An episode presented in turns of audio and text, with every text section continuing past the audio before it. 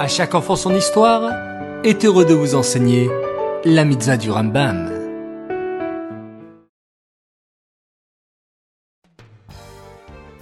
Bonjour les enfants, Bokertov, comment allez-vous ce matin? Baou Hashem, j'espère que vous êtes en pleine forme pour l'étude des mitzvot du Rambam.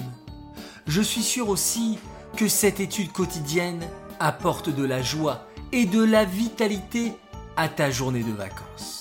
Alors, c'est parti pour la mitzvah du jour. Aujourd'hui, le 3 Elul, nous étudions la mitzvah positive numéro 171, qui nous ordonne de donner un demi-cycle d'argent chaque année, au temps où le Beth Amikdash existe.